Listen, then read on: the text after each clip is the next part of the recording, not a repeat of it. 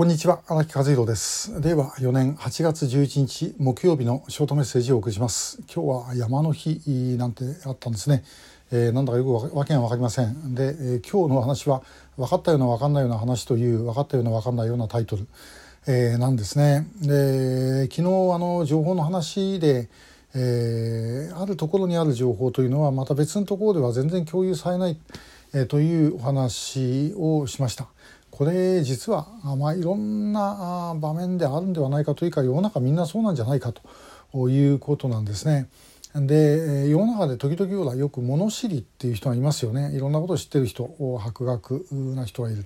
じゃあ例えばその博学な人が全てのことを本当に分かってるかっていうと分かってるわけではないんですねもちろん知ってることは本当にごく一部です。えー、人間はあ全く何が何だか分からずに生まれてきてえー、ほとんど何が何だか分からないうちに死んでいくと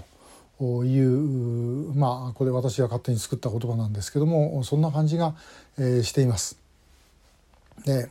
あのまあ私ら例えば拉致問題って、まあ、自分はまあその朝鮮半島問題の研究者ですけども朝鮮半島の研究やってるっつったって例えば、えー、朝鮮半島のもう昔の古代の歴史とかあるいは美術とかそんなこと分かりませんあるいは今のですねえー、韓流とかそんなことも全然わからないんですね。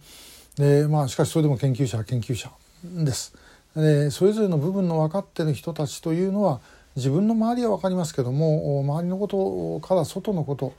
というのはなかなか分からないですね。えー、そういう意味ではあの同じような考え方の人間が集まってああだこうだ言ってもですね、えー、なかなかこういい案は出てこない、えー、全然関係ない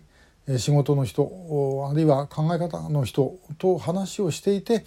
あそういえばこういうことがあるのかなということを思いに至る、まあ、そんなことって少なくないのではないでしょうか。でこれがしにくいのが全体主義の社会。えー、まあもう決められたことと違うことを言えば自分の命がないというふうに思ったらですねもう余計なことを考えなくなります。余計なこと考えなくなるともうそこでですねいろんな科学の発展社会の発展というのはストップしてしまうんですね。でそれが結果的にもう大きな差になっていくというのは北朝鮮と韓国見ればもうよくわかります。北朝鮮と韓国はもう両方ともですね同じ民族の国なわけですけども、まあ、これだけの差がついてしまった。それはもうよく「なんであんなに差がついたんですか?」って聞かれますけどもぱり基本的にはあの体制の違いですよね独裁体制か自由主義体制であったかということです。で韓国70年1970年代あのまあ日本からの外資も導入し、えー、そして、まあ、経済発展やってた特区を作ってですねで、えー、まああのいろんなものを入れて経済を強くしていったと。でその間に逆にまあいろんなその韓国社会を不安定にさせることも入ってきたわけですね。で、えー、情報はもう止めようと思ったって止まらない、えー、ということでですねさまざまな考え方が入ってきたということがあります。でそれはまあ韓国社会にとって、まあ、あの通りで言えば、えー、パク・チョンヒ政権ですけども大変なことでした。で、えーまあ、そのパク・チョンヒの言葉でですね「私の墓に唾を吐け」っていうのがあります。え、これはチョウ・ガプチェ元月刊朝鮮編集長の著書のタイトルにもなったんですけどももうともかく今は経済発展が第一だから、え、自分にやらせてくれと。で後で自分が死んでから墓に唾吐いてくれればいいんだというふうな意味なんですけどもまあそういうふうにして、えー、もうそれでも無理をしてやったわけですがまあでも自由主義の国ですから、えー、みんなやっぱり勝手なことを言う。でもそれが最終的には発展につながったということです。北朝鮮はそれが一切もうできなかった。で真面目に考えている人間はですねあのものが言えなくなって、え、そしてもう考えないでいこうということになれば当然いろんな社会の停滞が起きるということだと思います。で日本の場合はまあ自由な国で基本的には何でも言えます。ですけどもまあそれでもですねあの自分の知ってること以外のことってのはやっぱり分かんないんですよね。あの変な例ですけども今私まああの外出る時は基本的には大体マスク外してますが、まあ、今でもですねこれものすごい暑くても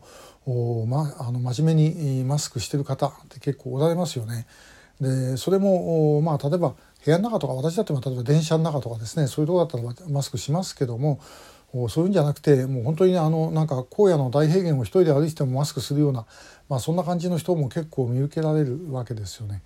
でまあこういうの一体どうなのかなというふうに思うんですけどもまあこれもでも分かんないですよね。後になってみたらやっぱりつけといた方が良かったっていうことの結果が最終的に出るのかもしれませんし、えー、まあただ一般的に考えりゃまあ関係ないだろうということで、えー、行くしかない、まあ、で仮説を立ててでその仮説を検証して、えー、そしてまた新しい仮説ができてということの繰り返しをまあ、ずっとやっていくしかないんではないだろうかでそれでも分かることというのはごく一部でしかない、えー、人間の体がどうなっているのかということもあるいは宇宙がどうなっているかということもですね。あるいは人間死んだらどうなるかということもこんなもんみんなあ分かった人なんかいないですよね、えー、そういうものなんだろうと思います。で、えー、分かんないままにやっぱりみんな死んでいくんです。だからあんまりあのこれが分かったこれはこうだっていう言い方っていうのはあどうなんでしょうね私あんまり好きじゃないです。えー、やっぱり分かんないということを正直に認めてまあでもそれでも何かある時にリーダーは決断をしなければいけません。えー、分かっていることがたとえ 10%20% であっても決断をしていかなければいけないこれはまあリーダーの責任であり権限でもあるということなんですね。まあそれは別にリーダーではなくても個人でもそういう判断をしなければいけない時はあります。だからそれはもう判断はしなければいけないんですけどもでもやっぱり分かっていることっていうのはごく一部しかないんだということを考えておく必要があるんではないかということです。えー、ということで、えー、なんだか結局分かったんだか分かってないんだかよく分かんないお話でした。えー、今日もありがとうございました。